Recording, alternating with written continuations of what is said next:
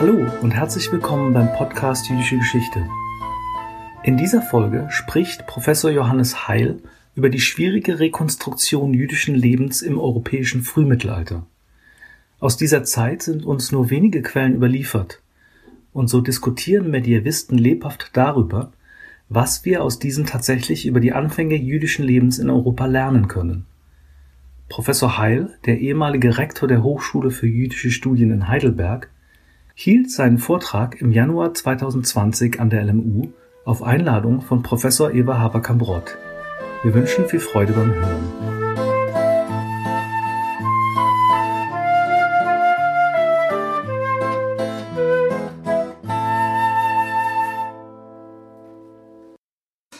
Liebe Kollegin äh, Haferkamp, liebe Eva, liebe Frau Ehrensenatorin unserer Hochschule in Heidelberg, Dr. Knobloch, lieber Kollege Brenner, lieber Michael, aber vor allem auch liebes geschätztes Publikum. Ich merke gerade, dass ich mein Manuskript noch gar nicht rausgeholt habe. Ich danke Eva jedenfalls ganz herzlich, dass sie ähm, das Buch mitgebracht hat, meine Frankfurter Dissertation bei Johannes Fried von 1994 äh, in der Reihe herausgegeben, äh, Forschung zur jüdischen Geschichte von Alfred Haferkamp. Äh, denn tatsächlich das, was ich Ihnen vorführe, bezieht sich zum Teil auf, ich glaube, Fußnote 158 auf Seite 324 dieses Buches, nämlich Fragen, die bei meiner Frankfurter Dissertation damals offen geblieben sind und von denen ich mich damals, mir damals als junger Forscher nicht getraut habe, weil es mir zu kühn erschien, sie damals vorzutragen, sie damals überhaupt zu formulieren und das auch einen Prozess brauchte, der Verständigung mit äh, amerikanischen Kollegen vor allen Dingen, dass es tatsächlich Substanz hat, in die Richtung zu denken, die ich Ihnen heute Abend äh, an einem Punkt im Detail vorstelle.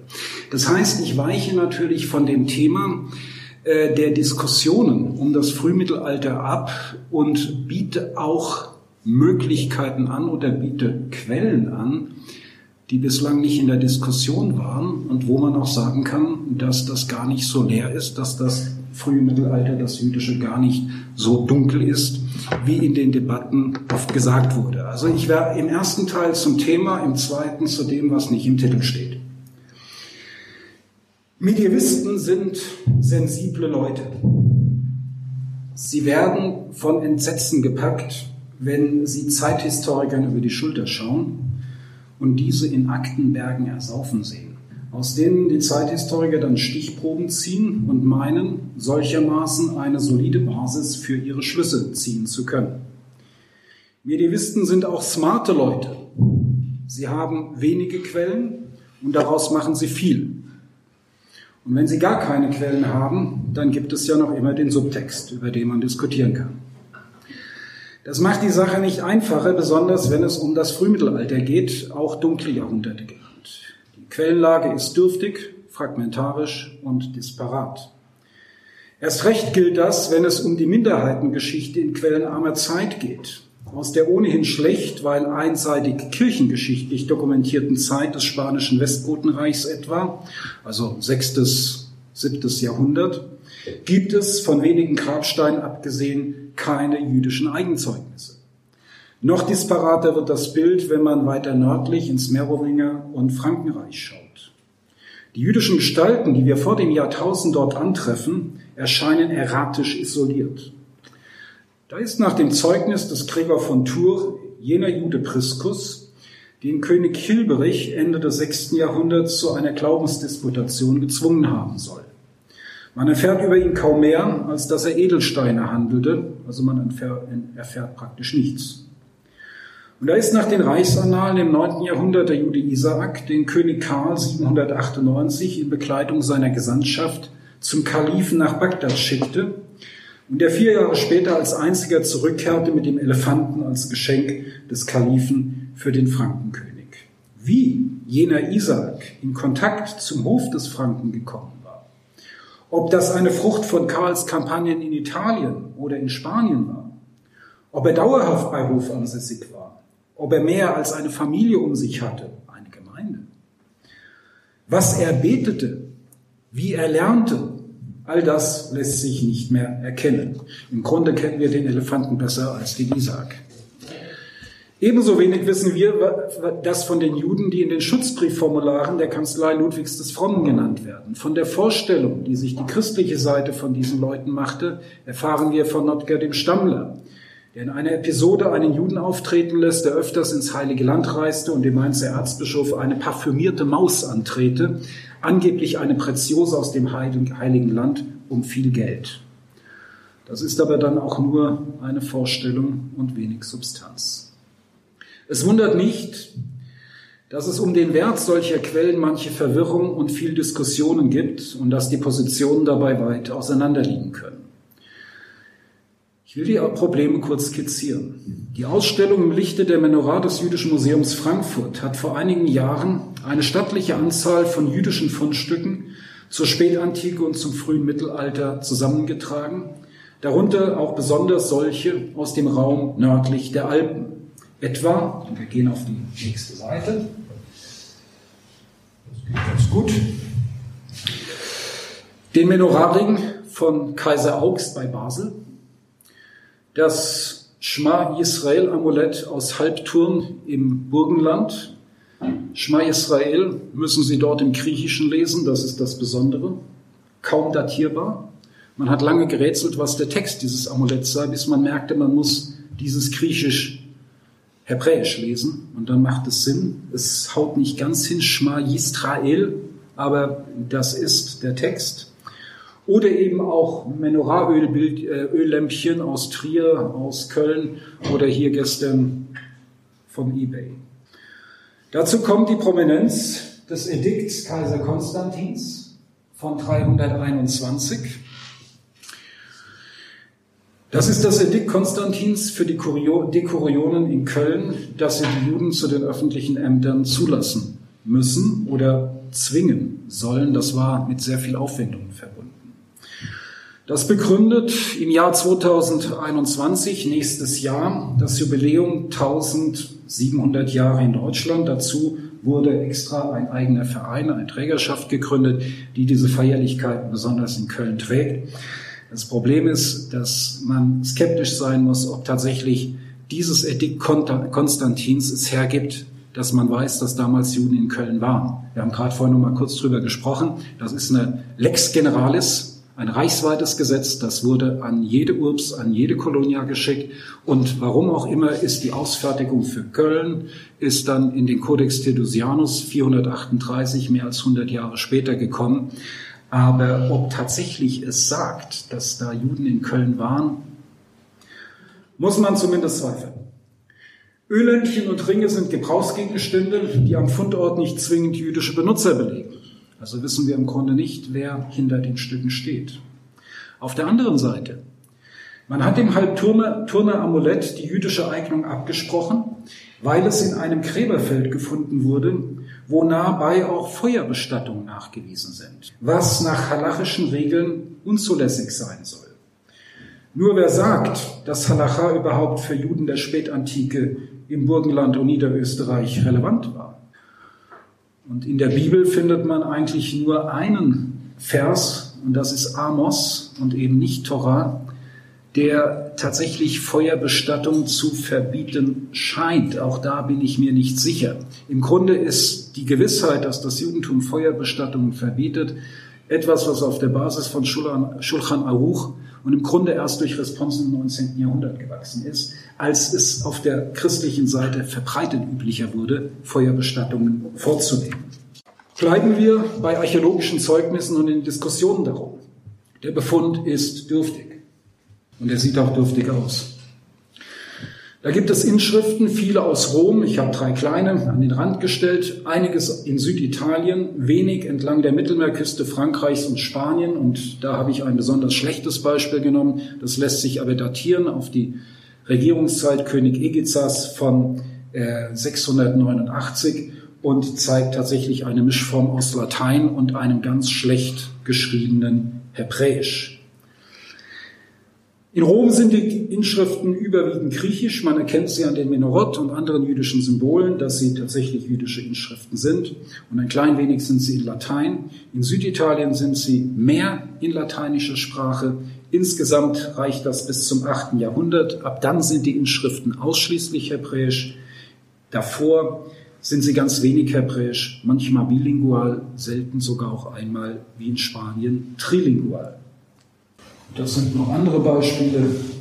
Das ist die Inschrift der Faustina mit den zwei Repites, die an ihrem Grab beten. Oder auch die Inschrift der Anna. Hier haben Sie so ein Beispiel für äh, eine bilinguale Inschrift. Hier haben Sie die Stele mit dem hebräischen Text. Und oben, wenn Sie oben drauf gucken, auf dem Sockel ist oben drauf der lateinische Text. Plus, minus derselbe Text, aber nicht in allen Fällen der Inschriften identisch. Hier haben eine ganz fürchterliche, also qualitativ schlechte Inschrift aus Auch in äh, Südfrankreich, äh, die auch ähm, grammatikalisch nicht so ganz korrekt ist. Jona Fe Z, das soll ein Perfekt sein, das ist eine frühmittelalterliche Verschreibung. Aber Sie sehen, dass auch griechische und lateinische Buchstaben munter gemischt werden in einem und demselben Wort. Also für klassische Philologen ist das ein purer Horror, wenn Sie so etwas sehen. Und das äh, Hebräische ist jetzt auch nicht sehr kunstfertig. Ähm, die Menorah ist gut zu erkennen, aber wenn sie nicht da wäre, würden Sie einen Bumerang erkennen und keine Schofar. Ja, also die Kunstfertigkeit ist durchaus begrenzt. Aber wenn, wenn wir auf die Synagogen schauen, die wenigen, die wir haben, die überhaupt nur zu identifizieren sind, wenn sie durch Symbole und Inschriften entsprechend ausgewiesen sind. In Ostia Antica, in Bova Marina in Kalabrien, in Hamanlif in Tunesien, das ist das Beispiel hier dieses Mosaik-Fußbodens, mit der wunderbaren Inschrift Sancta Synagoga Naronensis. Sie haben nicht ein hebräisches Wort in dieser ganzen Synagoge, das war alles Latein. Äh, dann merken Sie, das ist durchaus ein kulturelles Selbstbewusstsein von einem ganz anderen Ausdruck. Andere Synagogen sind umstritten, etwa Elche in Spanien bei Alicante. Da ist man sich nicht sicher, war das Kirche, war das Synagoge, war es erst Kirche, dann Synagoge, dann wieder Kirche. Es gibt verschiedene ähm, äh, Indizien, äh, also Argumente dazu. Stobi in Mazedonien hat jetzt gerade ein Student von mir in einer Hauptseminararbeit den Bau als Synagoge komplett runterdiskutiert. Denn es gibt eine ältere Inschrift, die sagt, dass es in der Stadt eine Synagoge war. Dann gibt es ein Bauwerk, von dem wird gesagt, es sei die zweite Synagoge. Und dann hat er festgestellt äh, im Hauptseminarreferat, dass im Grunde nur ein Graffito in einem Seitenraum mit gewisser Mühe als Menorah gedeutet werden kann. Äh, vor Ort habe ich es noch nicht gesehen, aber das Bildmaterial, das er hatte, war tatsächlich wenig überzeugend, dass ich diesen Bau überhaupt als die Synagoge von Stobe in Mazedonien identifizieren kann. In Kleinasien, in der heutigen Türkei, gibt es tatsächlich eine weit größere Zahl von Synagogen. Die größte, die 1200 Beter fassen konnte, ob sie das jeden Schabbos getan hat, weiß ich nicht aber die 1200 Meter fassen konnte, steht im Stadtzentrum von Sardis. Und das ist schon eine Mächtigkeit, ähm, die wir eigentlich für diese Zeit der Spätantike bei christlicher Dominanz doch gar nicht erwarten würden. Meine erste Behauptung ist, dass diese Synagogen zeigen, dass die Juden dieser Zeit mehr als einfach, wie es im gelehrten Jargon heißt, Biblical Jews gewesen sind. Ist das ein Volk des Buches ohne eigene neue Texte gewesen? Oder steckt in der modernen Forschungsvorstellung nicht im Grunde immer noch das kirchliche Paradigma drin, dass die Juden blind sind, weil sie die Überlieferung, weil sie die Psalmen nicht verstehen und seitdem eigentlich nichts mehr selbst kreieren, geistig schaffen können und bleiben deshalb ohne eigene Texte nach der Bibel. Mir scheint da sehr viel kirchliches Denken auch in einer säkularisierten Welt noch drin zu sein, wenn man bereit ist, sich vorzustellen, dass die Beter dieser Synagogen, die Schreiber solcher Mosaiken, dass die nicht kreativ gewesen seien und eine eigene Schriftkultur gehabt hätten. Kommen wir über Inschriften hinaus zu schriftlichen Quellen, die an Zahl gar nicht so gering sind, dann müssen wir aber feststellen, dass sie tatsächlich alle Fremdzeugnisse sind. Man hat Nennung von Juden in hagiografischen Quellen, in heiligen Viten. Man hat die Befassung mit Juden in Rechtsquellen, vor allem in, in Synodenbeschlüssen, kirchlichen Versammlungen, westgotischer, merowingischer und anderer Kirchenversammlungen. Der Wiener Judaist Günter Stemberger hat mit Blick auf die merowingischen Synoden zu Recht betont, dass vieles da, Zitat, Programmansagen nach der Eroberung neuer Gebiete sind oder einfach schematisch frühere Bestimmungen wiederholt. Das lässt sich auch auf die Situation im westgotischen Spanien übertragen. Die Juden müssten ausweislich ihrer Präsenz in den kirchlichen Texten eine Macht gewesen sein. Oder war dieser Eifer nicht mehr als das krampfhafte Bemühen der eben noch arianischen, jetzt katholischen westgotischen Mini-Elite über den Ausschluss des jüdischen Teils der kolonisierten romanischen Bevölkerung eine neue, übergreifend katholisch-hispanische Identität zu definieren? Noch problematischer für eine sozialhistorische oder gar, gar Quellen, äh, demografiegeschichtliche Auswertung sind Judenfiguren in Heiligenviten, in hagiografischen Quellen, denn es handelt sich, wie vor allem Michael Toch gezeigt hat, meist um Running Gags, die ständig wiederholt wurden, weil nichts besser die Heiligkeit einer Person dokumentieren konnte als die Wunderkraft gegenüber Nichtgläubigen oder die Trauer, die der Tod des Heiligen selbst bei diesen Nichtgläubigen auslöste. Michael Toch, der israelische Medievist, wollte demnach im Grunde nur jüdische Eigenzeugnisse als sichere Quelle gelten lassen. Dann bleibt freilich kaum etwas über, und das hat ihm die Kritik von Friedrich Lotter eingetragen, woraufhin sich ein energischer Disput um das dunkle Frühmittelalter entspann.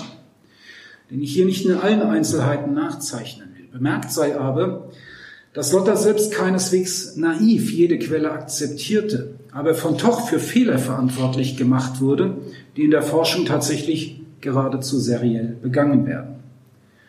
Für die Forschung war Tochs Minimalismus ebenso wie Lotters handwerkliche Finesse heilsam. Ich will das am Beispiel Italiens für das 6., 7. Jahrhundert zeigen. Hier haben Sie eine Tochkarte.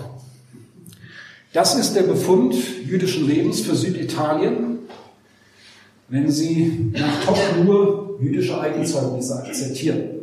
Dann haben Sie eine Via Appia Judaica, die tatsächlich entlang der alten Route von Neapel bis rüber nach Otranto verläuft und sich hier in dem Bereich zwischen Tarent, Oria und Brindisi auch verzweigt. Sie haben dort in Venosa ähm, äh, Katakomben mit jüdischen Inschriften, Sie haben jüdische Fundstücke in äh, Lavello, Sie haben äh, Inschriften in Neapel, von denen man nicht mehr weiß, wo sie herkamen. Die sind in dem Magazinkasten im Museum dort. Aber Sie merken, da ist eine dichte jüdische Präsenz mit überwiegend lateinischen, teilweise griechischen Inschriften mit ganz wenigen hebräischen Ingredienzien. In Venosa haben Sie dann auch ab dem 9. Jahrhundert auf einem Friedhof oben aufgestellte Grabsteine, die zeigen, dass dort eine Hebraisierung stattgefunden hat, eine ganz andere jüdische Kultur zum Tragen gekommen ist. Wenn Sie jetzt Luther mitmachen lassen und Sie nehmen die Zeugnisse Gregors des Großen, seine Briefe, seine Korrespondenten, dann haben Sie den Weg bis Rom vollständig. Das heißt, wir haben die Schriftzeugnisse, die zeigen, dass in Terracina und in Rom natürlich äh, auf dem Weg dort Juden lebten und dann ist die Via Appia tatsächlich komplett. Das heißt, beide hatten Recht in der Debatte. Wir müssen die beiden miteinander versöhnen beiden arbeiten und dann kriegen wir ein einigermaßen vollständiges Bild. Die Frage, was ein verwertbares Eigenzeugnis sei, lässt sich aber noch ganz anders stellen. Julian von Toledo nennt in seinen Schriften die jüdischen Doctores Legis und er ist besorgt, dass die Christen deren Schriften lesen können. Das ist kein jüdisches Eigenzeugnis, aber der spanische Kirchenmann wird seine Sorgen nicht ohne Grund geäußert haben. Man hat diese Aussage dann auch als Hinweis auf die Verbreitung nachbiblischer, frührabbinischer Schriften bis nach Spanien lesen wollen, also der Mishnah und anderer Texte, immer in der ungeprüften Annahme, dass ein jüdischer Text hebräisch geschrieben sei und der lateinische Text notwendigerweise christlichen Ursprungs sein müsse. Sie haben aber eben die Inschrift der Synagoge von Hamanlif in Tunesien gesehen, die komplett lateinisch gefasst war. Die Annahme, dass alles jüdische Hebräisch geschrieben sei, hat in der Forschung zu erheblichen Verzerrungen geführt. So nennen es etwa die von Doron Mendels und Ari Etrey pointiert vorgetragene These eines völligen kulturellen Strömungsabrisses der Diaspora nach der Zerstörung des Tempels im Jahr 70, weil sie an den ganzen folgenden kultischen und textlichen frührabbinischen Entwicklungen im Osten nicht hätten teilnehmen können. Es sei also eine völlige geistige Verarmung aller jüdischen Regionen außerhalb Israels und äh, Babyloniens eingetreten, weil sie keinen Anteil am Werden des rabbinischen Judentums gehabt hätten. Dagegen haben spanische Forscher wie Carlos del Valle und andere nach einer autochthonen spanisch-jüdischen, vorrabbinischen Literatur hebräischer Sprache gesucht, von der es außer einem guten Argument, dass die Juden Texte gehabt haben müssten, nicht die geringste Spur gibt. Sie haben in ihrem Eifer dabei übersehen, die Schriften der hispanischen Juden mussten, damit sie nach Julian von Toledo eine Gefahr sein konnten, dass die Christen sie nämlich lesen und sich davon inspirieren lassen, sie mussten in einer Sprache gehalten sein, die diese Christen lesen konnten, also bestenfalls Griechisch, eher doch Latein, mit Sicherheit nicht Hebräisch oder Aramäisch. Deshalb setze ich anders an und stelle zur Diskussion, dass all solche Texte in christlicher Überlieferung und lateinischer Sprache, die keine christlichen Inhalte bieten, womöglich jüdischen Ursprungs sind und zum Textbestand des westmediterranen Judentums bis zur Rezeption des rabbinischen Judentums und der Hebraisierung von Kult und Wissenskultur des Judentums gehören, also bis für die Zeit zum neunten Jahrhundert. Darunter zählt gleich eine ganze Reihe von Texten unterschiedlichen Umfangs. Etwa die opulenten Questiones in Libros Regum et Paralepomenon, also Fragen zum Buch der Könige und der Chroniken, die nach Ausweis der Rasehandschrift 118 und nach dem Zeugnis des Rabbanus Maurus, Fulda Mainz, 9. Jahrhundert, von einem Juden verfasst waren.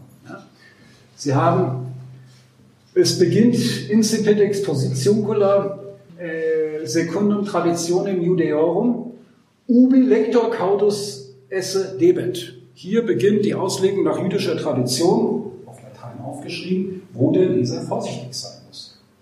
Und ich habe, da oben habe ich das, ich kann das jetzt mit meiner Brille gar nicht genau sehen, ähm, die Ex äh, Exposition Nuncula, äh, eben ähm, Hebraika äh, an dieser Stelle. Ich muss mal wechseln, dann kann ich sie Ihnen auch vorlesen. Secundum Judaicam Traditionem incipit. Aber der äh, interessierte Leser wisse äh, oder studiere das mit ähm, äh, Vorsicht und stelle fest, ob jener Jude, der diesen Text verfasst hat, von der katholischen Lehre in irgendetwas abweiche. Und der nächste, den ich Ihnen zu diesen Questionen vorführe, das ist Trabanus Maurus, der nämlich, das habe ich blau ein gekartet. Er hat nämlich Präter außer den anderen Quellen, die er vorher genannt hat, die eines Cuiustam Modernis Temporibus verwendet, eines Juden seiner eigenen Zeit. Und tatsächlich zitiert er aus diesem Ranzer Kodex und sagt ebenfalls, dieser Autor war ein Jude der nur auf kirchlicher Seite überliefert ist, weil man keine anderen Auslegungen zu den Königsbüchern hatte und dann dankbar war, dass es einen jüdischen Ausleger gab.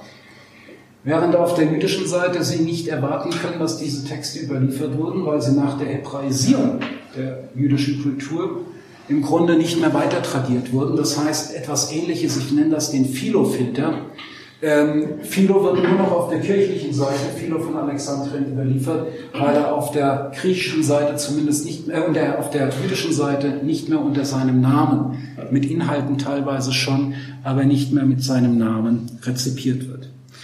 Das ist der erste Text, mit dem ich mich befasse. Verzeihen Sie. Es gibt weiter einen anonymen Kommentar zum Deborah-Lied des Richterbuchs, womöglich desselben Autors, ist ganz gleich im Stil. Es gibt weitere kleine exegetische Stücke, die allesamt, wie der vorherige Text, später Hieronymus zugeschrieben wurden. Diese Texte sind alle von, in der Edition von Velarsi 1734 Verona sind enthalten, aber nie als jüdische Texte überhaupt in den Blick genommen worden. Es gibt weiter einen anonymen, mindestens einen anonymen Psalmenkommentar ohne christlichen Inhalt. Es gibt womöglich sogar mehrere. Dann gibt es die Collatio Legem Mosaicarum et Romanorum, die Sammlung der Gesetze der der mosaischen Gesetze und der römischen Gesetze, die aus unerfindlichen Gründen ein christlicher Text sein sollen, tatsächlich als Verteidigung des jüdischen Rechts gegen die christliche Inanspruchnahme römischen Rechts zu lesen ist. Dann gibt es äh, den nur in einer Kölner Domhandschrift, vermutlich karolingischen Ursprungs, also über die Hofschule Karls des Großen, einmal mehr die Frage aus Italien oder Spanien äh, gekommenen Brief des hohen Priesters Anne, Annas an Seneca. Offensichtlich eine Parodie auf den pseudoepigraphischen Brief des Apostels Paulus an den römischen Philosophen Seneca, der woanders überliefert ist. Näher betrachten will ich hier das größte dieser Werke, den sogenannten Liber Antiquitatum Biblicarum, künftig LAB. Das ist ein aller Wahrscheinlichkeit nach jüdischer, in lateinischer Sprache seit dem 9. Jahrhundert nachweisbarer parabiblischer Text, eine rewritten Bible. Ihr werden ein ins erste, zweite Jahrhundert datierter hebräisch geschriebener Urtext und eine griechische Zwischenstufe zugeschrieben, ohne dass dafür Textzeugen oder irgendwelche Fragmente vorliegen. Und ich habe hier eine Seite aus der Kasseler Handschrift aus Fulda aus dem 11. Jahrhundert. Der Liber paraphrasiert die biblische Geschichte und der Auslassung der Schöpfungsgeschichte und des Sündenfalls von Adam bis zum Tode König Sauls. Umstritten ist, ob die Schrift vollständig erhalten ist oder das Ende vor einer Darstellung der Zeit König Davids absichtlich gesetzt war, also damit auch bedeutungsgeladen ist. Der Textsorte nach ist der Liber dem älteren Jubiläenbuch verwandt, eine Genesis-Erzählung, jedoch ist der Liber Antiquitatum Biblicarum eher kürzend als ausweitend und vor allem auch harmonisierend. Mit der Bezeichnung als lateinischer Midrash wird der Text einengend in den Kontext der rabbinischen Literatur gerückt und sein parabiblischer Charakter überblendet. Angesichts seiner gegenüber dem Bibeltext motivischen Eigenständigkeit wird der Lieber deshalb zu Recht, wie ich finde, auch in den Zusammenhang spätantiker jüdischer Novellen gerückt. Dafür sind andere Beispiele für dieses Genre etwa der, die Novelle Josef und Asenat oder das griechische Estherbuch, das griechische Danielbuch, das Testament Abrahams oder der nur in Fragmenten erhaltene griechische Moses-Roman des Apatanus, Atapanus. Dem Titel nach ist heute gängig Liber Antiquitatum Biblicarum, eine Kunstform des 16. Jahrhunderts. Die Zuweisung an Philo aber, wie Sie in der Kasseler Handschrift sehen, schon älter als das 9. Jahrhundert. Andere Titel äh, sind Historia oder Genesis, äh, die Sie in der Handschriftüberlieferung finden. Die Betitelung mit Antiquitatis hat das Bibelwerk in der Wahrnehmung nahezu den anderen Antiquitatis, nämlich denen des Flavius Josephus, gerückt. Ja, diese könnte gesucht gewesen sein. Und das hat die anschließende Forschung dann im Sinne einer self-fulfilling Hypothesis zur Suche nach den Ursprüngen des Werks im Umfeld des Josephus angehalten, nämlich im ersten Jahrhundert. Gerade die christliche Neutestamentsforschung und eine christlich inspirierte Philologie freut sich, damit einen weiteren Kronzeugen für die Evangelien zu haben und hat sich Pseudophilo regelrecht zu eigen gemacht. Also nur ein Beispiel eine jener Habilitation Ende der 90er Jahre über das lukanische Doppelwerk und Pseudophilo. Gibt noch viele andere. Wegen des unklassischen Lateins hat man das Werk im 16. Jahrhundert aus den Opera Philonis ausgeschieden. Tatsächlich fällt die Lektüre, ob zahlreicher unklarer Passagen, nicht leicht, aber hochgelehrte Autoren des Mittelalters, wie Rabanus Maurus, Petrus Comestor oder Albertus Magnus, haben gerne auf dieses Bibelwerk zurückgegriffen, selbst Nikolaus Cusanus, und haben ihn ohne Ausdruck irgendeines Zweifels als Werk des Alexandriners gelten lassen. Während die Editio Princeps des Liber 1527 durch Johannes Sicardus den Liber noch als Teil der Opera Omnia Philos druckte, war es dann Sisto von Siena oder Sixtus Senensis, lebte 1520 bis 69, der als erster das Postulat eines hebräischen Urtextes äußerte. Si forte ius sit non creco set hebraico sermone ab ipso fuisse conscriptum. Es entweder nicht von ihm oder wenn ja, dann eben auf Hebräisch geschrieben. Wie Sistus auf die Idee kam, dass Philo von Alexandrien Hebräisch geschrieben habe, ist noch ein Mir zumindest ein Rätsel. Sisto erschien geeignet, in der Überlieferungsgeschichte Maßstäbe zu setzen. Einer Sienenser jüdischen Familie entstammt, verfügte über Kenntnis der jüdischen Traditionsschriften und war aus unbekannten Gründen konvertiert und dem Franziskanerorden beigetreten. Reformationssympathien brachten ihm einen Häresieprozess ein, der mit seinem Widerrufen auf Betreiben des späteren Papstes Pauls V. mit dem Wechsel zu den Dominikanern endete. Diese biografische Skizze scheint mir für seine Wirkungsgeschichte und für die Wirkungsgeschichte des Liber Antiquitatum Biblicarum wichtig. Denn sie stellt Sisto als humanistischen Grenzgänger vor, dem seine Zeitgenossen angesichts seiner umfassenden Sprachkenntnisse einen geradezu autoritativen Zugriff auf Texte nach Art dieses Liber zutrauen durften. Mit dem Ziel, das Werk dem Alexandriner Philo nicht explizit absprechen zu müssen, hatte Sixtus von Siena mit dem Urtextpostulat ein Argument in die Diskussion eingeführt, das dann später bestimmt werden sollte.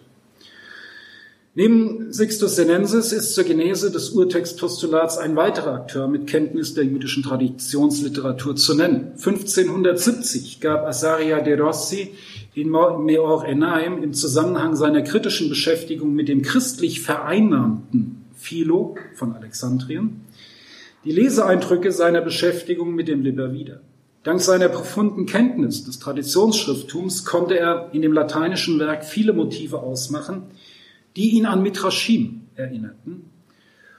Und trotzdem hielt der Rossi an der Zuweisung an Philo fest und vermutete einen griechischen Urtext, äh, womöglich auch selbst wiederum einen hebräischen. Wegweisend für die Forschung im 20. Jahrhundert wurde der Breslauer Krezist und Philoexperte Leopold Kohn. Er hat sich in einem ausführlichen Zeitschriftenbeitrag des Jahres 1898 mit dem Text und möglichen Vorstufen beschäftigt. Und Leopold Kohn gehört in das Umfeld der jüdischen, der beginnenden jüdischen Leben Jesu Forschung, sei genannt Kraus, ein Leben Jesu 1902. Zentral für Kohn war der Befund, dass der Lippe mit einer Vielzahl von Schreibweisen mit Septuaginta konform geht, anderswo dagegen dem Hebräischen näher ist.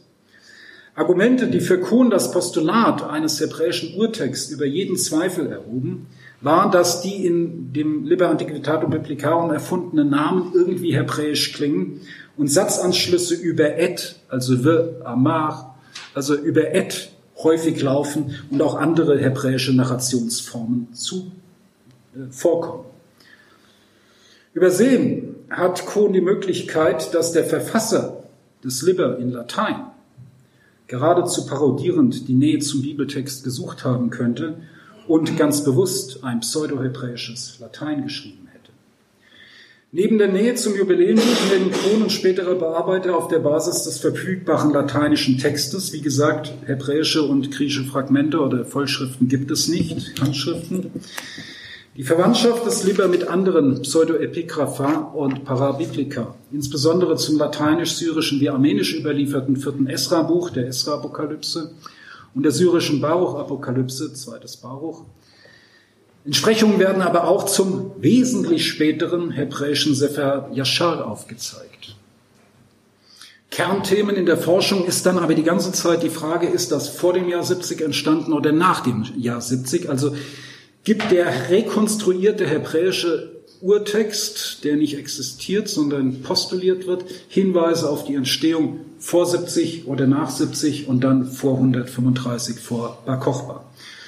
Kernthemen im, in der Schrift selbst sind die Probleme des Götzendienstes, der Heiraten außerhalb des Judentums, die Unüberwindbarkeit Israels und Gottes bleibende Führung, die Auferstehung der Toten und anderes. Im Ergebnis drängt sich für mich der Eindruck auf, dass die späteren Bearbeiter sich ganz von den Annahmen Sistus von Siena und Asaria de Rossis leiten ließen, die aber an der Autorenschaft des Alexandriners festhalten wollten und aus dieser Perspektive zur Annahme hebräischer und oder griechischer Vorformen gefunden haben. Diesen Teil der Argumentation haben die weiteren, die späteren modernen Bearbeiter trotz zwischenzeitlicher Erledigung der Verfasserschaft Philos, weil man einfach feststellen konnte, das, was in diesem Liber drin steht, widerspricht eklatant den Inhalten der authentischen Werke Philos von Alexandrien. Sie haben aber diesen Teil der Argumentation übernommen, also die zeitliche Stellung ungeprüft akzeptiert und das wohl auch, weil die auf Philo bezogenen Kritikgründe gleichermaßen hinsichtlich der Qualität des Lateinischen und der Analogien in rabbinischen und parabbinischen Quellen ungemindert zu greifen schienen. Dass aber ohne Philo von Alexandrien als Autoren überhaupt keine Notwendigkeit mehr für die Annahme einer Datierung ins erste, zweite Jahrhundert bestand, wurde einfach übersehen. Diese Selbstbeschränkung im seriellen Zirkelschlussverfahren bedeutet aber keineswegs, dass das Urtextpostulat, denn hier soll ich jetzt keinen Fehler machen, an sich a priori als unzulässig zu gelten hätte. Es muss aber, wie folgend unternommen wird, gegen eine zeitoffene Kritik bestehen. Dabei sind Argumente vorzutragen, die gegen eine frühe Datierung für die Originalität des Liber Antiquitatum Biblicarum in seiner lateinischen Fassung, wie er vorliegt, sprechen, also diese Schrift zu etablieren als die umfangreichste uns erreichbare, uns bekannte lateinisch-jüdische Schrift der vorrabbinischen westmediterranen Zeit vor dem 9. Jahrhundert. Punkt eins: Bei der Bearbeitung muss bedacht werden, dass Hieronymus die Liber Antiquitatum Biblicarum in der Liste der Werke Philos in seinem De Viris Illustribus, in seinem Autorenkatalog nicht nennt und die Schrift auch anderweitig nicht kennt.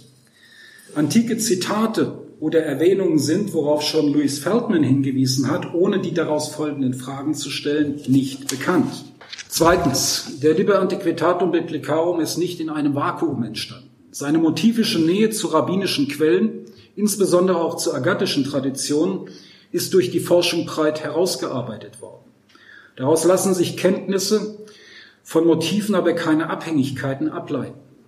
Dass bei inhaltlichen Entsprechungen mit rabbinischen Auffassungen der Liber often represents the oldest extant source wie Feldmann es formulierte, hätte hinsichtlich der Datierung eigentlich stutzig machen müssen. Das weist doch nur auf gemeinsame Kenntnis von Auslegungstraditionen hin, die nach Ort und Zeit unterschiedlich festgehalten wurden und kaum Rückschlüsse zu Ort und Zeit der Entstehung des Textes erlauben. Dass gemeinsame Motive zwischen Liber und anderen sich auch mit Blick auf christliche Schriftsteller ausmachen lassen, wird in der Kommentarliteratur registriert, aber nicht zu Ende gedacht. An einer Stelle ist einzig Tertullian nahe zum Liebe, während rabbinische Analogien komplett fehlen. An anderer Stelle ist Philo gemeinsam mit Josephus, dem Pseudophilo, am nächsten. Selbst der Römerbrief und andere neutestamentliche Verse zeigen sich punktuell nahe zum Liber Antiquitatum Biblicarum. Dieser Befund relativiert die Bedeutung rabbinischer Quellen für die Bestimmung von Entstehungsort und Zeit des Liber Antiquitatum Biblicarum. Deshalb besagen motivische Ähnlichkeiten zu rabbinischen und pararabbinischen Quellen nichts für eine Datierung, zumal nicht ins erste, zweite Jahrhundert aus. Die zunächst von Kohn entstellten und in der Folge bis zu Jacobson, Howard Jacobson 1200 Seiten Kommentar von 1994 erweiterten Listen mit semantischen und syntaktischen Auffälligkeiten des Textes die sich durch Annahme hebräischer und griechischer Vorlagen erklären lassen sollen, können nicht ansatzweise überzeugen. Ich habe den Jahreswechsel damit zugebracht, sie alle durchzuprüfen. Die Annahme von Vorläufertexten erscheint berechtigt, ist aber nicht zwingend. Zu bemängeln ist, dass keine Gegenproben unternommen und naheliegende Fragen überhaupt nicht gestellt wurden. Die mit Kohn einsetzende Rekomposition eines hebräischen Urtexts und einer griechischen Zwischenstufe erweist sich als methodisch irreführende Weichenstellung. Diente das Urtextpostulat der humanistischen Textkritik als Hebel zur Rettung der Autorenschaft des verehrten Alexandriners, so geriet nach dem endgültigen Ausscheiden Philos aus der Autorenrolle des Liber die funktionale Konstruktion von Vorgängertexten zum Axiom der weiteren Arbeit. Die Neigung, aus hypothetischen Einlesungen in einen angenommenen hebräischen Urtext Beweiskraft zu gewinnen, ist aber methodisch problematisch. Zumal in den meisten Fällen eingeräumt wird, dass es vielleicht so, aber womöglich doch auch so gelautet haben könnte und keine zwingenden Beispiele benannt werden. Was ich für ein zwingendes Beispiel halte, das können Sie etwa in dieser Novelle Josef von Asenat sehen, äh, wo es einmal übersetzt aus dem Lateinischen heißt Blut eines Menschensohnes. Und da haben sie tatsächlich Dam Bnei Adam. Und da haben sie ein hebräisches Wortspiel, was sie rekonstruieren können. Da funktioniert diese Hypothese. Aber ein solches Beispiel habe ich im Kommentar zum Liber Antiquitatum Biblicarum nicht an einer Stelle finden können. So gibt es eine schier endlose Reihe von im Liber unklaren Stellen, die auch bei versuchten griechischen und hebräischen Rückübersetzungen unbefriedigend bis inakzeptabel spekulativ bleiben oder bei denen solche zur Behebung gar nicht erst unternommen werden können. Damit verträgt sich nicht, dass wiederholt imaginierte hebräische Versionen gegeben werden, die zum Verständnis des Lateinischen nicht nötig sind, zumal wenn sich Lesarten des Liber an aus Vulgata, Vetus Latina oder Septuaginta, also den lateinisch-griechischen Bibelversionen ableiten lassen oder aus der lateinischen Kommentarliteratur geläufig sind. Es gibt ein wunderbares Beispiel. Äh, Jacobson in seinem Kommentar weist immer wieder darauf hin, dass es typisch für den hebräischen Urtext sei, dass er Verbe, Verben dopple und das werde im Lateinischen mit einer äh, Konstruktion aus äh, Partizip und deklinierten Verb ausgedrückt, also etwa Cogitans dicabat. Und dann habe ich im Königsbücher-Kommentar Kommentar des Rabbanus Maurus nachgeguckt, der also mit Sicherheit keinen hebräischen Urtext hat, und habe eine solche Partizip-Verbkonstruktion 109 Mal gefunden. Also so viel zur Einzigartigkeit für das Werk des Pseudo-Philum. Und es erfordert einen Vers wie et dicit dominus ad anticiminum in äh, 45.6 keine griechische Vorlage mit dem Begriff des Antikemenos, sondern lediglich sprachliche Vertrautheit und verweist erst recht nicht auf das hebräische Satan, also auf den Feind im Griechischen und den Satan aus dem Hebräischen, sondern es ist der Hinweis auf eine hybride Sprachsituation des Verfassers, der mit griechischen Begriffen im Lateinischen umgehen kann und die hebräischen nicht braucht.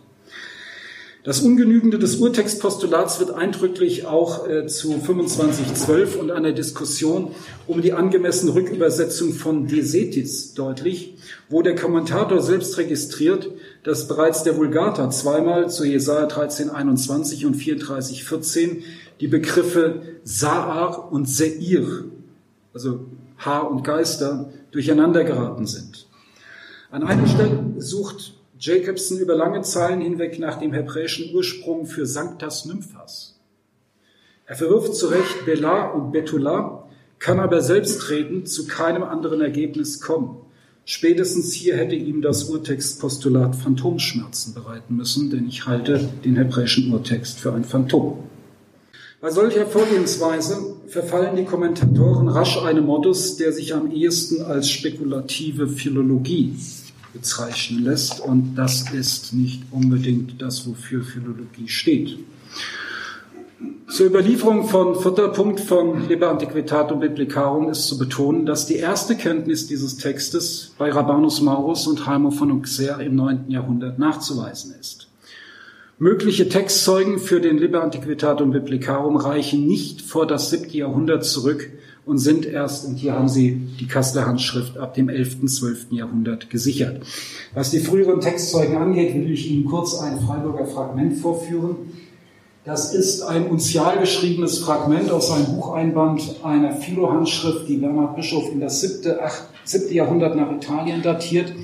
Und weil der Pseudophilo später immer im Zusammenhang mit Philo überliefert wurde, nimmt Bischof zu Recht an oder mit gutem Grund an, dass in diesem Band, wo wir hier ein Philo-Fragment haben, der Pseudophilo im siebten Jahrhundert schon drin gewesen sein könnte.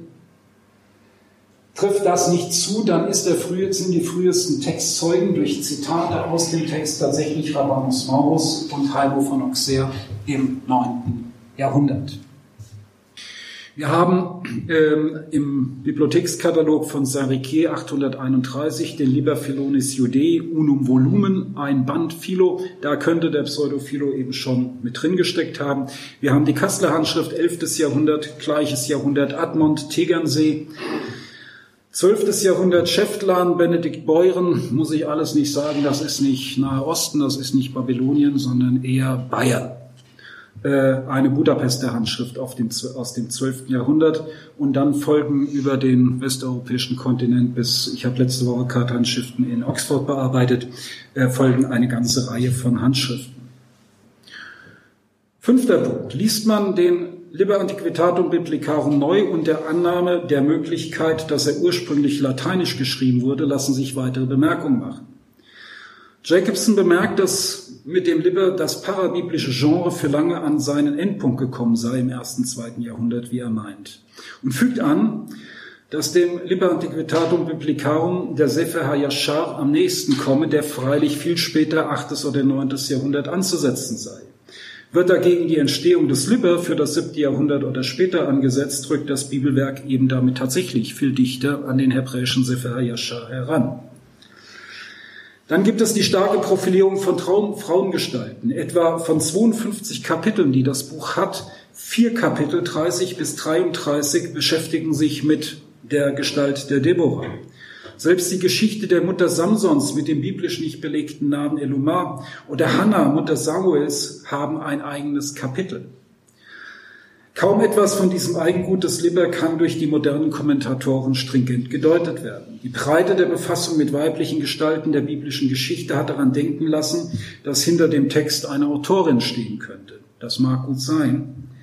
Es kann zusätzlich und nicht in Widerspruch zu dieser Möglichkeit einer weiblichen Autorenschaft gedacht werden, hier jüdische Kontrapunkte zu christlichen Heiligengestalten und Märtyrerinnen und insbesondere die Profilierung Marias als Gottesmutter auf christlicher Seite zu erkennen.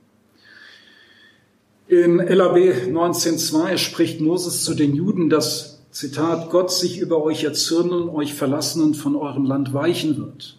Und er wird bringen über euch, die euch hassen, und sie werden euch über euch herrschen, jedoch nicht bis zum Ende der Zeit, denn er wird sich des Testaments erinnern, das er euren Vätern vermacht hat.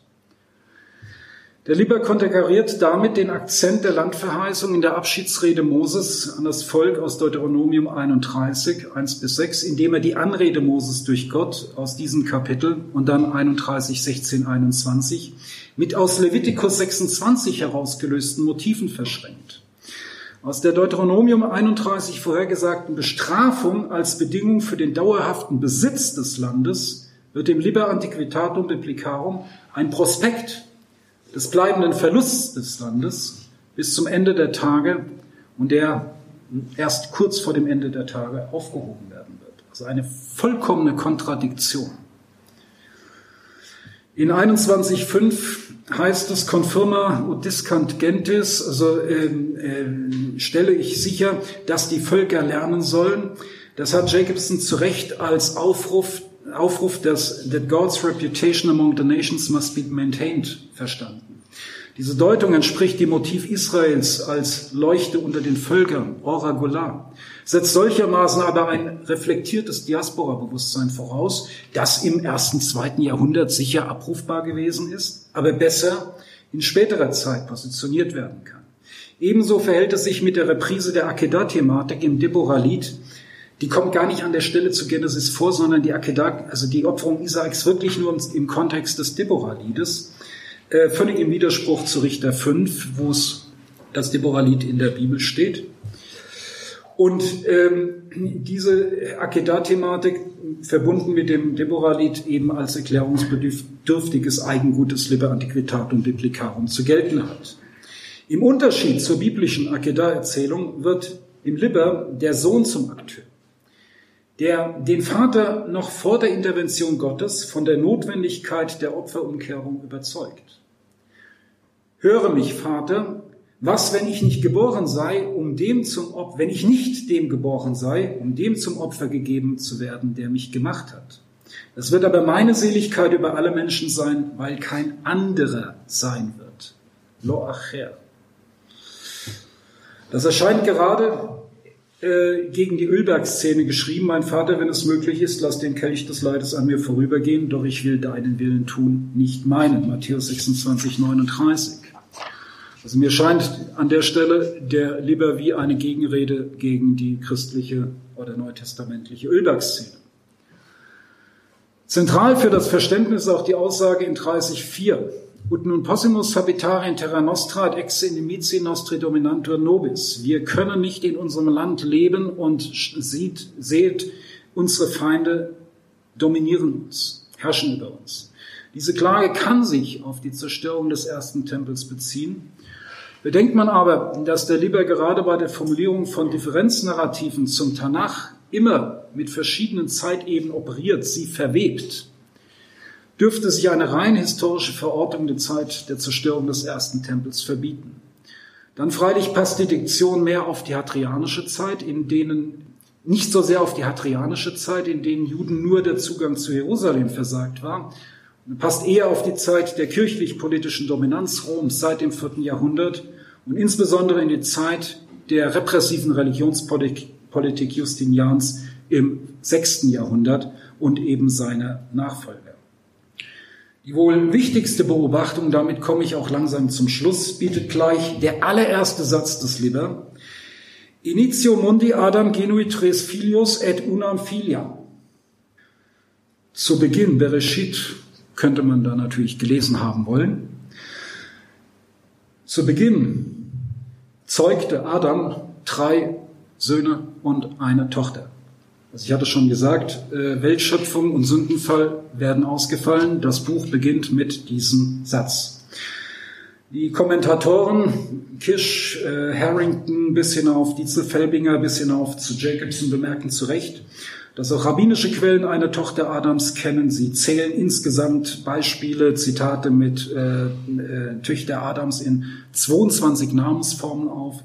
Jubiläenbuch 4, ein anderes Apokryphon, kennt eine zweite Tochter Adams namens Azura, aber der Name Noaba ist unklare Herkunft, auch nach so viel Kommentar.